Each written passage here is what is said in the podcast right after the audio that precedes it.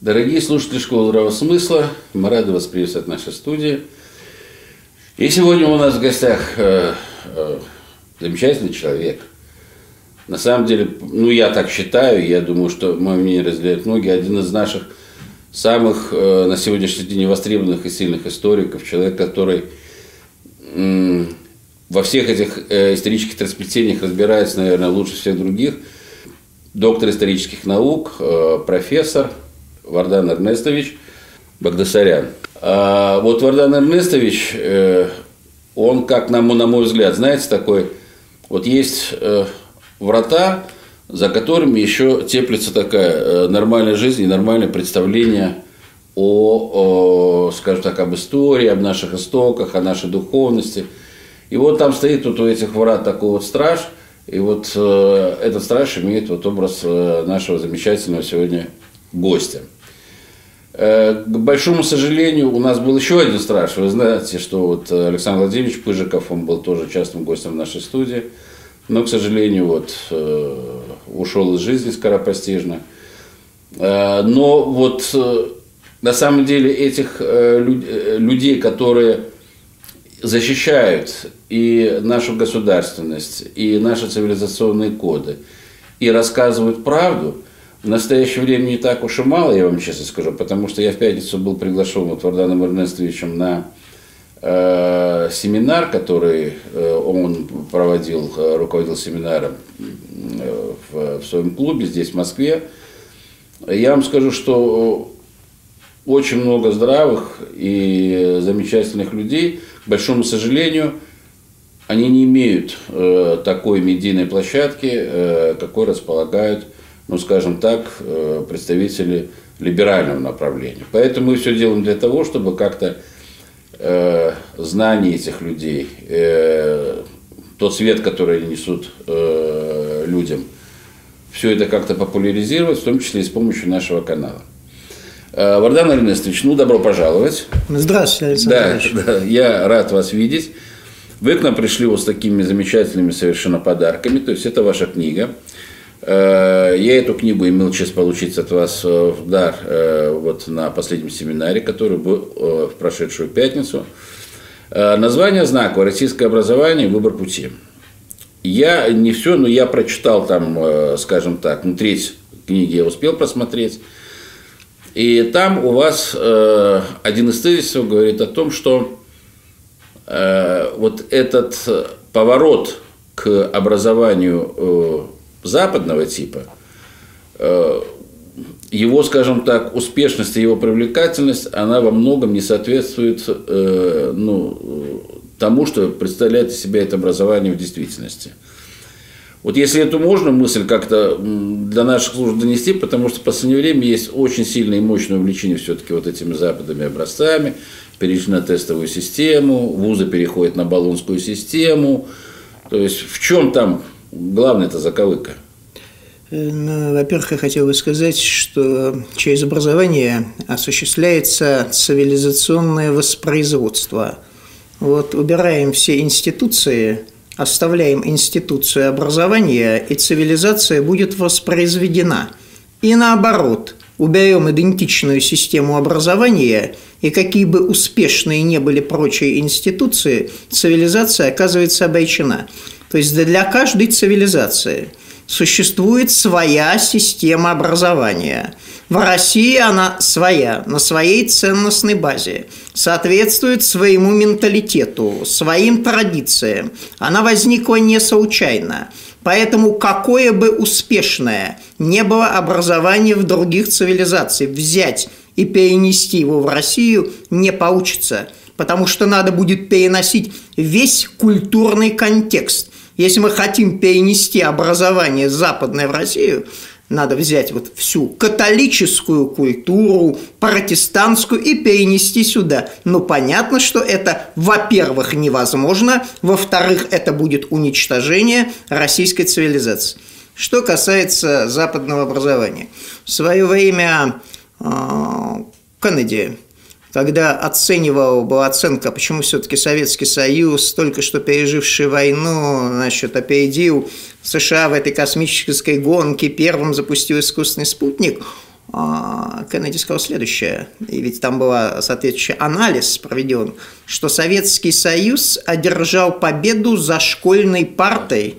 Нам прежде всего надо поучиться у советской системы образования, у советской школьной системы. В действительности преимущество было, во-первых, это образование было фундаментальное, давали фундамент, а потом на основе этого фундамента можно было проводить специализацию – во-вторых, это было образование проблемное и развивающее, не просто напичкать знаниями, а вначале развиваются интеллектуальные способности, и уже в соответствии с этими интеллектуальными способностями можно осваивать знания. Ну и третья важная составляющая – это образование было идеологическое, воспитательное, в фокусе внимания развитие человека, его потенциалов Э, идеал гармонически развитая личность, вот это все соответствовало советской системе образования, которая восходила к российской традиции и к православному пониманию, есть особая тема христианская система образования, вот это все оказалось порушено. А, в отношении западной системы образования, ну, все западные эксперты говорят, и уже говорят давно, мы зашли в тупик – Э, мы зашли в тупик. Э, опережает э, западную систему образования, если мы будем сравнивать как по прямым показателям Олимпиады школьников, как по показателям различных деятельностей комиссий, ну уж точно не американская система образования – мы сейчас получаем эти картинки о дебилизации, происходящей в американской школе. Уж кому-кому нельзя подражать, в этом отношении это Соединенным Штатам Америки. Еще 80-е годы, эти постоянно, нация в опасности, мы деградируем. Билл Гейт заявляет, надо, наконец, отказаться от этой системы тестов многочисленных США. Они делают из американцев дебилов, говорит Билл Гейтс, и у нас – берут ту самую систему тестов, которая делает американцев дебилами. Но вроде бы с американской системой успокоились, как-то вот последние годы стало поменьше о Соединенных Штатах говорить, что ну уж явно их школа не лучшая, скажем мягко так – но возникают другие вот эти космополитические заимствования. Ну, давайте вот финский опыт. Вот какая прекрасная страна Финляндия. Давайте заимствуем финский опыт, будем всех учить по финской системе.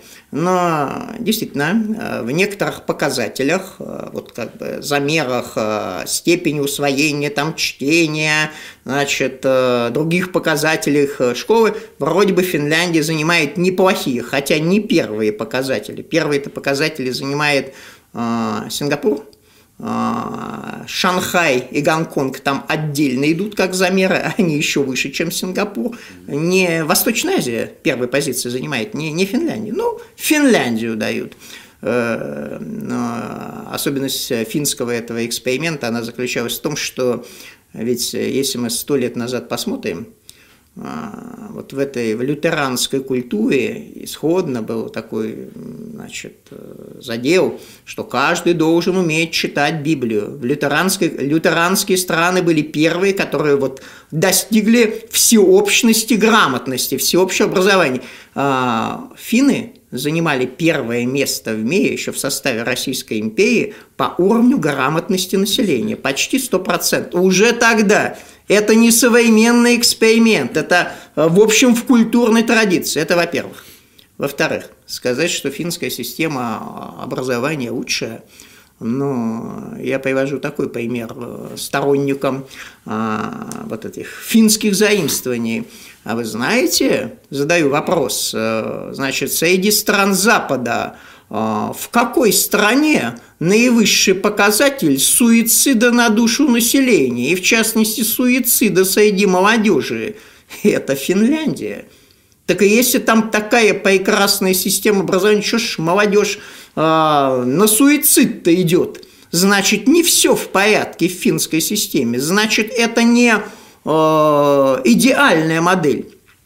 Последние годы Герман Гаев – Э, увлекшийся значит, э, идеями реформирования образования, Сингапур.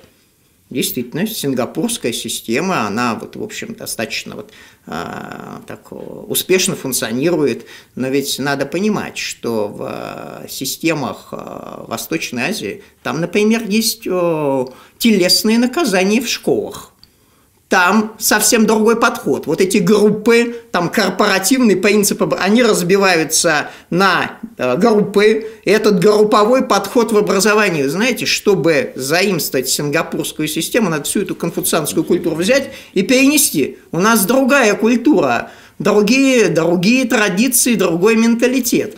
И поэтому Э, наилучшее было бы для России достичь соответствия своей цивилизации той модели образования, которая настроится. Обратимся к своим традициям и не будем пытаться э, достичь эффекта за счет этих заимствований. А насколько это реально? Ведь вот, ну вот моя оценка, скажем так, не специалист. Я просто наблюдаю за своим внуком, который во втором классе приходит. Вот он, он не хочет ходить в школу. То есть он вообще не хочет ходить в школу. То есть он выполняет все, что ему там задают, у него после этого болит голова. И на прошлой неделе даже, я знаю, это мама его дважды, по-моему, два дня на его школу не водила, потому что он физически просто, да, там, то есть он, он вообще никакой. И вот его после школы берешь, я помню, мы после школы в свое время, вот мы, футбол, значит, из школы не вытащишь, там бегаем, прыгаем туда-сюда, то есть там было очень много активности. Здесь вроде бы какая-то вот такая потухшая. То есть, мне кажется так, что что-то в школе сейчас, в настоящей, э, делают э, не так, потому что уже вот я в предварительной беседе с вами говорил, уже с первого класса, в принципе, детям нужен репетитор, потому что им надо дообъяснять то, что они объяснили в школе. Возможен ли возврат, если нет уже тех учителей, если кадры уже, наверное, куются по какой-то другой системе? Или все-таки у меня пессимистический взгляд на этот вопрос? Ну, давайте так. Знаете, попадались труды а, более чем столетней давности, еще дореволюционные, Надежды Константиновны Крупской. У нас сейчас как бы об этом образе, вот, ну, как ерничание, и, в общем, она действительно много а, что сделала вот в плане изучения педагогики, я не понимаю, как бы ее модель, а, она модель все-таки такая ультралевая была в а, педагогике, то, что она предлагала, Крупская, Уначарский и так далее. В 30-е годы с этой моделью было существенное полемизирование от ее, нее в итоге оказались. Но не очень интересное рассуждение интересное изучение того, что она изучала а, суицид среди школьников на примере европейских стран, Швейцарии и так далее. Она говорит – вот эти учебники, приводят примеры, когда дети, выходя на каникулы, плюют в эти учебники, значит, они их ненавидят. Урочная система, когда учитель является таким бюрократом-надзирателем. Все это лишает, вот этот процесс лишает ребенка ощущения счастья. Мы потеряли главное. А главное что? Главное, чтобы ребенок был счастлив. Это ушло вместо личностно ориентированного подхода предметно ориентированный. Вот она гонка, рейтинги, школы там соперничают друг с другом, кто там выше в рейтинге и так далее. А ребенок уходит. Счастья, ощущения счастья нет – он ненавидит эту школу. И понятно, что как бы от этой гонки, конкуренции между школами, между преподавателями, вот этой всеобщей конкуренции, надо вернуться к главному. А вообще ради чего существует школа? Значит, э, и, конечно, вот э, в советские годы это первоначально, потом это выхолостилось, к сожалению, первоначально это было поставлено в фокус э, внимания – это было главное, это было основное. Но сегодня, конечно, эта бюрократизация, она блокирует все. Бюрократизация – это плюс еще как бы вот эта капиталистическая конкуренция. Ничего хуже в этом, этого сочетания быть не может. Сегодня большая часть времени учителя не готовятся к уроку, они заполняют совершенно ненужные вещи. Даже Путин говорит, а, как бы э, остановитесь, поток бумаг, но остановиться эта машина не может. И эта бюрократизация, она перекидывается и на школьников. И, в общем, э, тяжелая ситуация. Можно ли из этого это как-то исправить? Ну, в общем, Конечно, все начинается с образа человека, который должен быть положен. Ведь образование, по большому счету, у нас э, как бы главная беда. А, вот, э, обсуждали перед тем, как начать нашу передачу о целях. Вот для нашей системы образования нет целевого образа человека. А какого человека вообще готовят? Непонятно в советское время был такой образ, там, гармонически развитая личность, он был описан. А сейчас какой человек формируется? Ну, потребитель хороший, грамотный. Ну, в общем, это как а, в итоге-то получается потребитель, да, потребитель, э, значит, минимум мышления, э, Ливанов, прежний министр образования, он так и говорил, что надо отказаться от советского, надо готовить не создателей технологии, а человек, который может адаптировать уже созданные технологии. Вообще такими высказываниями органы национальной безопасности впору заниматься. Э, но в действительности убрали вот э, целевой ориентир, а без этого целевого ориентира, конечно, ничего не получится. Начинать надо с целевого ориентира. Мы куда идем? В конечном, какие наши ценности? Какие наши цели в образовании? Какого человека мы готовим? Ведь, по большому счету, советский проект, главное в нем было создание нового человека. Ну а уже все прочее от этого. Потом э, о том семинаре, который упоминали, там э, как раз и произошло в хрущевские годы подмена этого ориентира. Вместо ориентира создания нового человека э, максимальное удовлетворение потребностей граждан, комфорт. Но комфорт, вот комфорт, конечно, важно, комфорт, но, но это не должно быть главное. И вот это ориентир комфорт, он по большому счету и стал подрывом не только образования, он подрывом всего советского проекта. Мне очень понравилась ваша книга. Вы в качестве э, э, антонима слова образования э, приводите такое слово, как безобразие. То есть у вас там, если образование оно формирует, значит, там вот эти должны формировать образы, то отсутствие этих образов это и есть самое форменное, скажем так, безобразие. Вот э, вы являетесь профессором Московского государственного педагогического университета. Областного. Московского государственного областного. Областного, да, университета. А, в свое время мы очень дружили, мы, я имею в виду военный институт иностранных языков, с этим вузом очень дружил. Там была в основном женская аудитория, у нас очень много, скажем так, совместных браков. Э, то есть мы этот вуз очень хорошо знаем. И вот уровень подготовки педагогов тогда и уровень подготовки педагогов сейчас. Это же важно все-таки, кто приходит в школу. Приходят ли сейчас в школу люди, которые будут готовы вот эту вот систему образования все-таки привести э, ну, к этим э, верным, скажем так, знаменателям? Знаете, Много же от учителей зависит. Э, есть у нас такой вуз, Высшая школа экономики, где ректор, вот если посмотреть его риторику, постоянно высказывает, вот его риторика идет сопротивление реформам, надо сломить сопротивление, преодолеть сопротивление – еще возникает вопрос, с кем воюете-то? С учительским сообществом, с народом, со страной, с кем идет война? На самом деле, конечно, образование, вот пытаются его поломать и так, и это, а система образования настолько она была хорошо выстроена, она сопротивляется этой ломке, и не получается новая волна реформ, еще волна реформ. Конечно, э, полностью разрушить, э, разрушили многое, полностью разрушить всю эту систему не удалось. Все равно учителя, традиции эти образовательные, как бы, пусть она подпольная, это обучение идет подпольное, но это обучение э, происходит. Не все еще потеряно. Кадры, кадры еще есть. И, и точки есть. И педагогические вузы, в частности, они работают вопреки вопреки циркулярам и вопреки ориентирам реформ. Я, знаете, пришел ужас, когда ознакомился с программой по литературе сегодняшнюю. Я не поверил вначале. Я стал звонить знакомым учителям. Поясните? Да, действительно говорят, все это так. Нет, как закалялась сталь Островского, нет молодой гвардии, нет сына полка, нет тех самых как бы наиболее известных, нет э, повести о настоящем человеке, э, нет значительной части Маяковского, там понятно ни о советском паспорте, ни других вот этих духоподъемных его стихов. э, на чем там хотят вообще образование-то выстроить на Солженицыне? Тимура его команды нет. Мальчишки-бальчиш нет. нет. Значит, что делают учителя? А учителя все равно изучают это. То есть, что это за система? То есть, приходится изучать вопреки этой самой программе. Такое как бы сопротивление учительское идет этим в отношении этих айфоров. Понятно, что это нездоровая ситуация.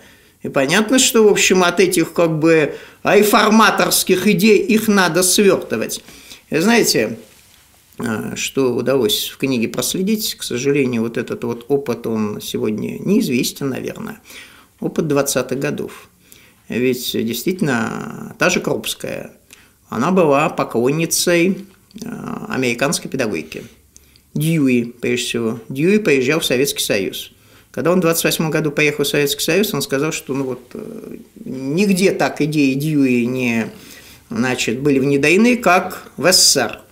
А, ведь все то, что сегодня пытаются внедрить под другими названиями, уже внедрялось после эволюции, внедрялось в 20-е годы. А, говорят о проектном обучении сегодня. Метод проектов, метод проектов – это идея Дьюи. Значит, э, все это было. Метод проектов как ключевой метод.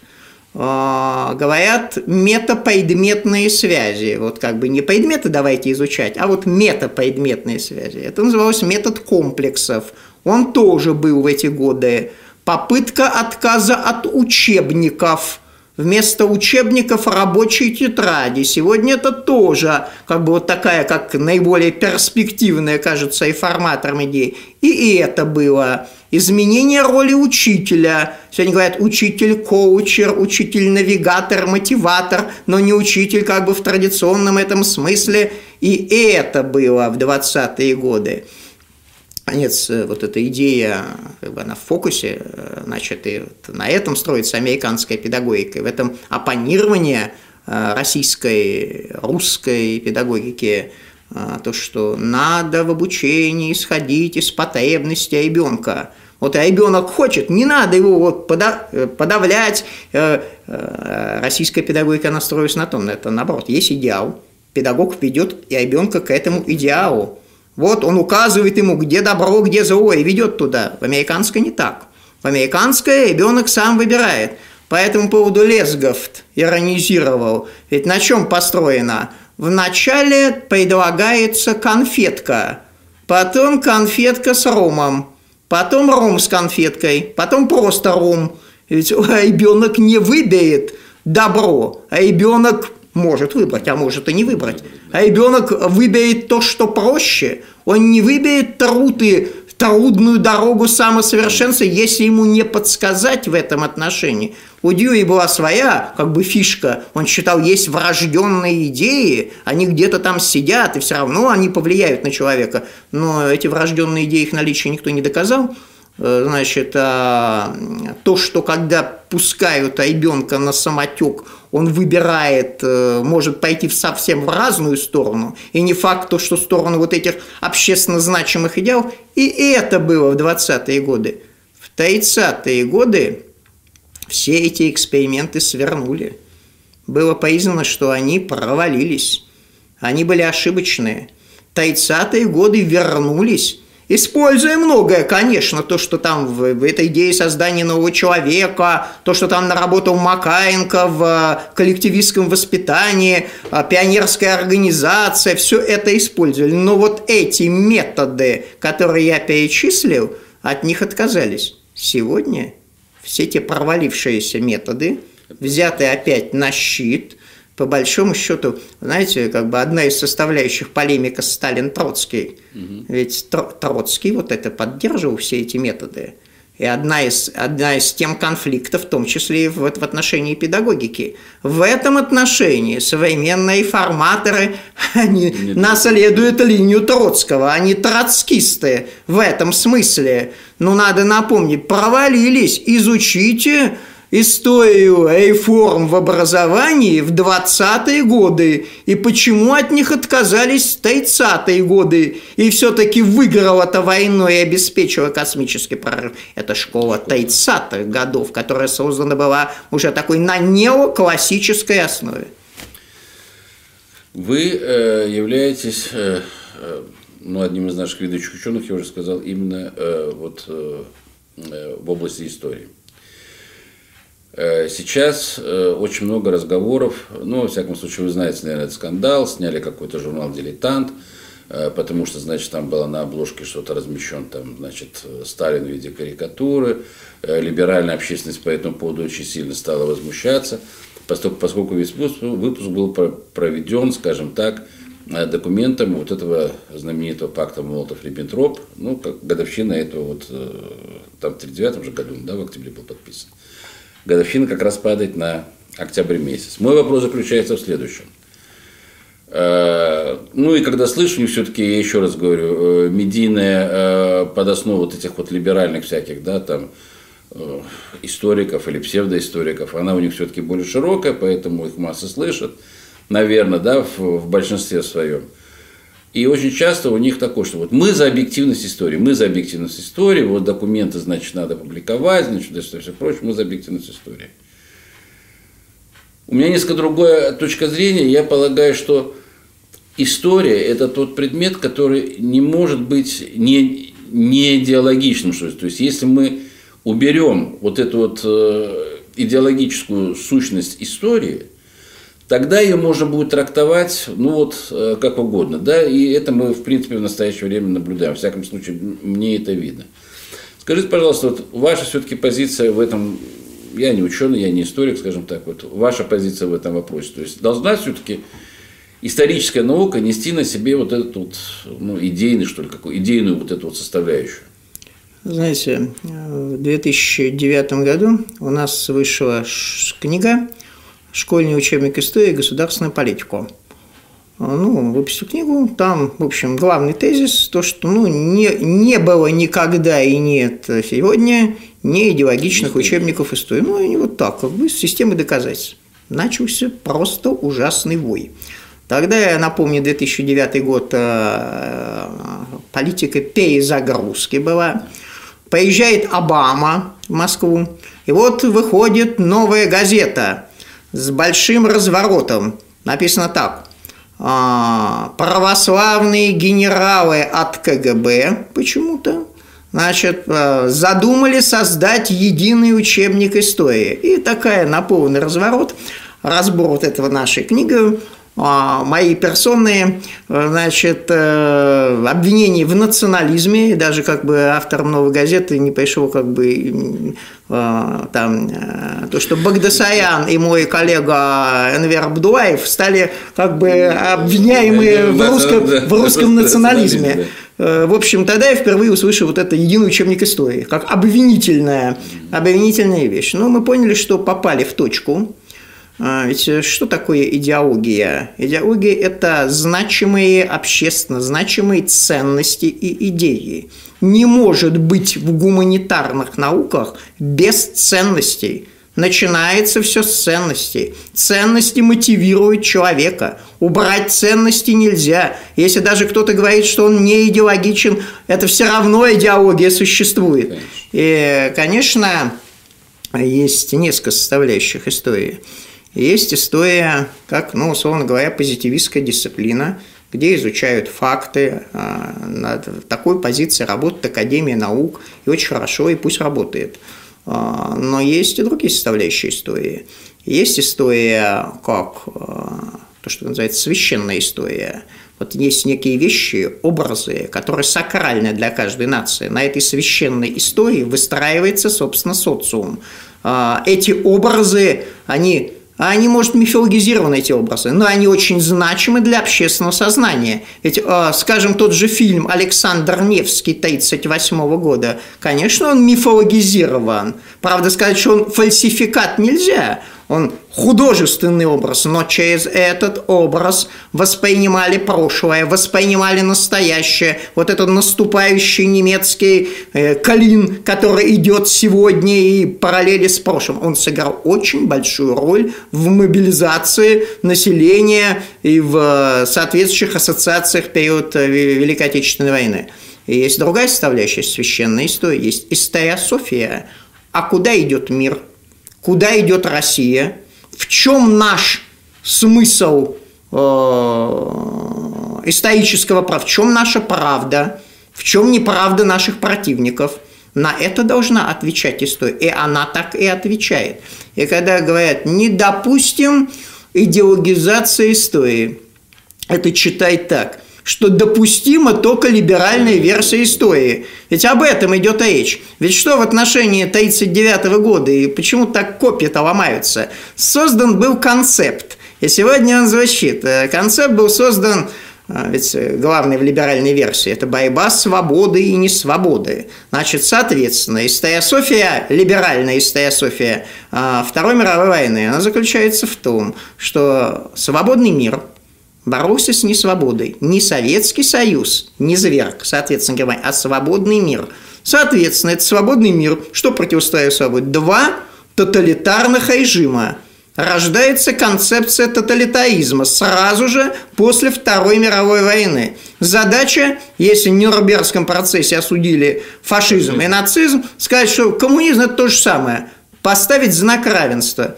А сегодня уже говорят следующее – что в 1945 году война не закончилась. Она закончилась в 91-м, поскольку в 1945-м не завергли один тоталитаризм, в 91 году не завергли второй тоталитаризм. А сегодня возрождаемый тоталитаризм в России, надо его добить окончательно. Вот история София либеральная. Я скажу больше только для вашего канала. Ведь э, что мы изучаем в истории Скажет, мы изучаем исторические факты. А, премьер-министр в свое время вот на этот счет много высказал, что надо изучать факты. Но ведь факты все интерпретируемые. Факты строятся в какие-то цепочки. Значит, э, следующая позиция – мы изучаем исторический процесс – исторический процесс, он как бы понимание, куда идет история, в каком направлении. Это вторая ступень восхождения. Ну а третья ступень восхождения, ведь мы как-то эти процесс в рамках теории модернизации – это одна версия исторического процесса. В рамках теории цивилизации – это вторая версия исторического процесса. Есть много моделей конструирования, осмысления исторического процесса. Соответственно, мы изучаем, и что принципиально важно – когнитивные матрицы. Вот что. Кто установит эту матрицу, тот и будет, тот и побеждает в итоге. И беда заключается в том, что они-то эту матрицу навязывают. Вот она, эта либеральная матрица навязывает. Тут факты им вообще не важны. Какие бы мы тут источники не появили, все равно этот либераль, все равно эта теория тоталитаризма, внесенная во все наши политологические учебники, она все это пространство конструирует. Без создания собственной матрицы эстоясовской ничего не получится. А эстоясовская матрица, она, как вы правильно сказали, связана с идеологией. Ну, если вот исходить все-таки из этого, и я так понимаю, что у вас же есть э, ну, соратники, скажем так, или ваши товарищи, которые разделяют точку зрения.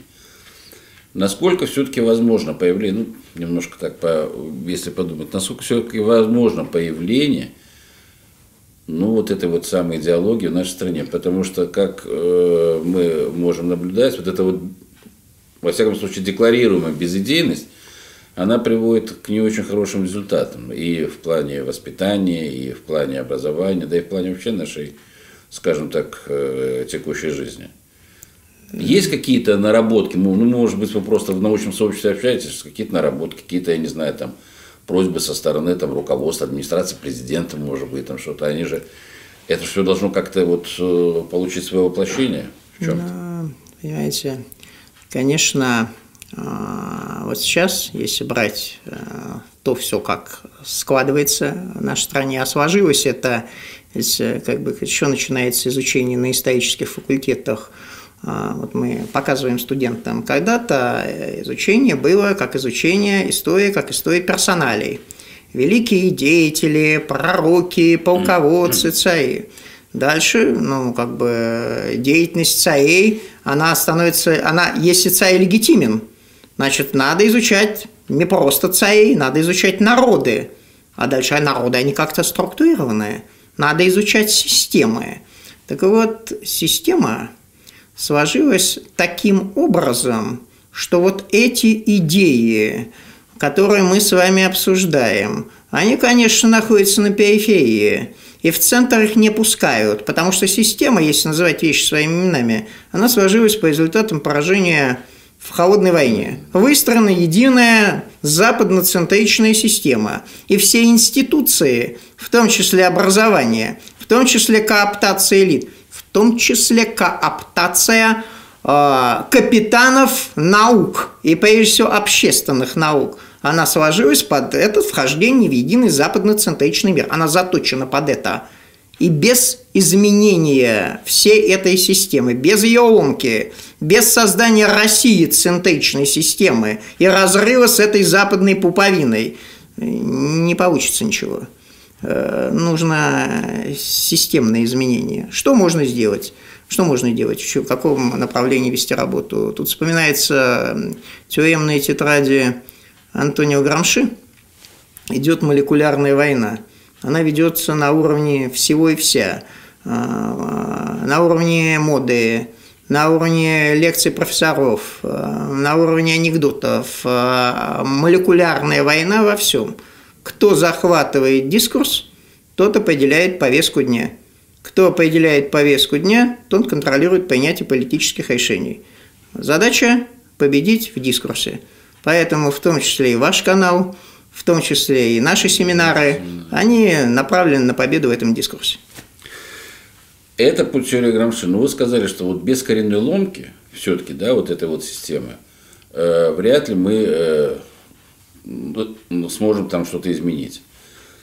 А вот э, опять-таки вопрос к вам, как к человеку, который, наверное, может и прогнозировать да, что-то. А возможно, это ломка э, вот, безболезненного плана, то есть без революционных потрясений. Почему это просто даю? Потому что ну, это мое ощущение, у меня нет э, соответствующей статистики. Но у нас очень напряженная обстановка в обществе, и она с, день ото дня она не улучшается. Вот мы недавно были на семинаре с Андреем Девятым в Екатеринбурге. А там-то настроения несколько иные, чем в Москве. там люди, которые, скажем так, ну, они занимались делом, они что-то достигают, то есть они сейчас поставили не очень хорошие условия. Они нам прямо на этом семинаре правильно сказали, говорят, ну вы там в Москве пока чешетесь, вы, вы же поймите, что мы-то здесь э, готовы в любой момент там, взяться за лом и все прочее. Чего мне лично не хотелось бы, потому что я понимаю, что э, лучше от этого не будет. Вот про молекуля, про теорию Грамша я понял, да, вот эта вот теория, ну, скажем так, малых дел, то есть вот мы в малом пытаемся что-то сделать, но все-таки так же коренная ломка не произойдет. Да, значит, конечно, система, опять-таки, если мы говорим откровенно, она запрограммирована на самоуничтожение государства. То есть итог ее, финал, это геополитическое кладбище.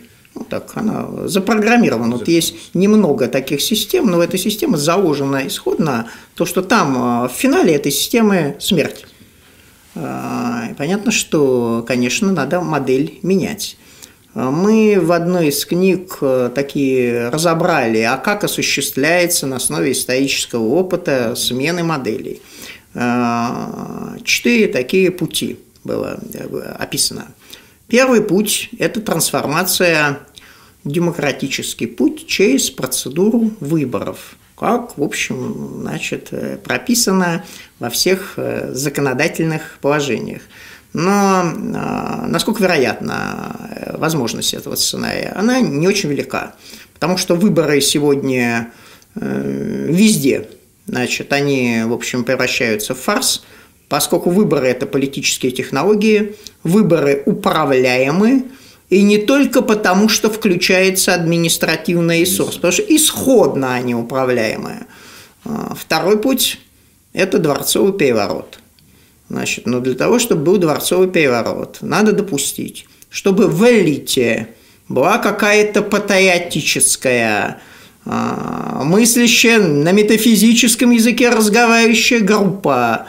А, вот э, мониторинг показывает, если в элите такие группы, ну, в общем, как-то с очевидностью не находятся. Дворцовый переворот при этой оценке тоже вероятность оказывается маленькая.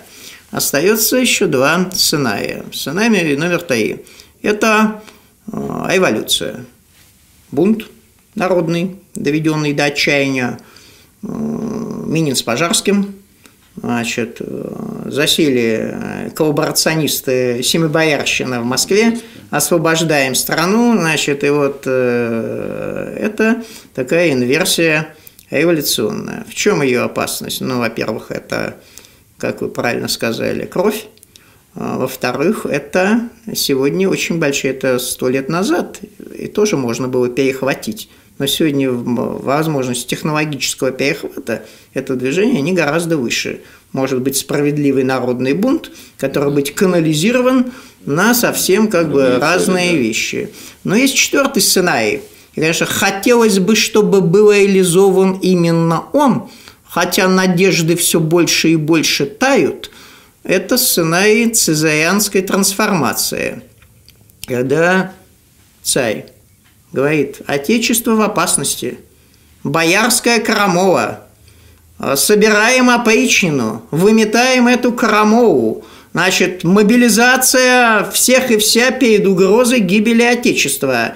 И, значит, зачистку этой всей коллаборационистской когорты – а так в истории России, и не только в истории России, было э, вызов давления внешнего мира говорит, что этот шанс есть все-таки, когда будет совсем тяжело и возникнет даже и физическая опасность по отношению к первому лицу и окружению, ну, в общем, сценарий такой не нулевой.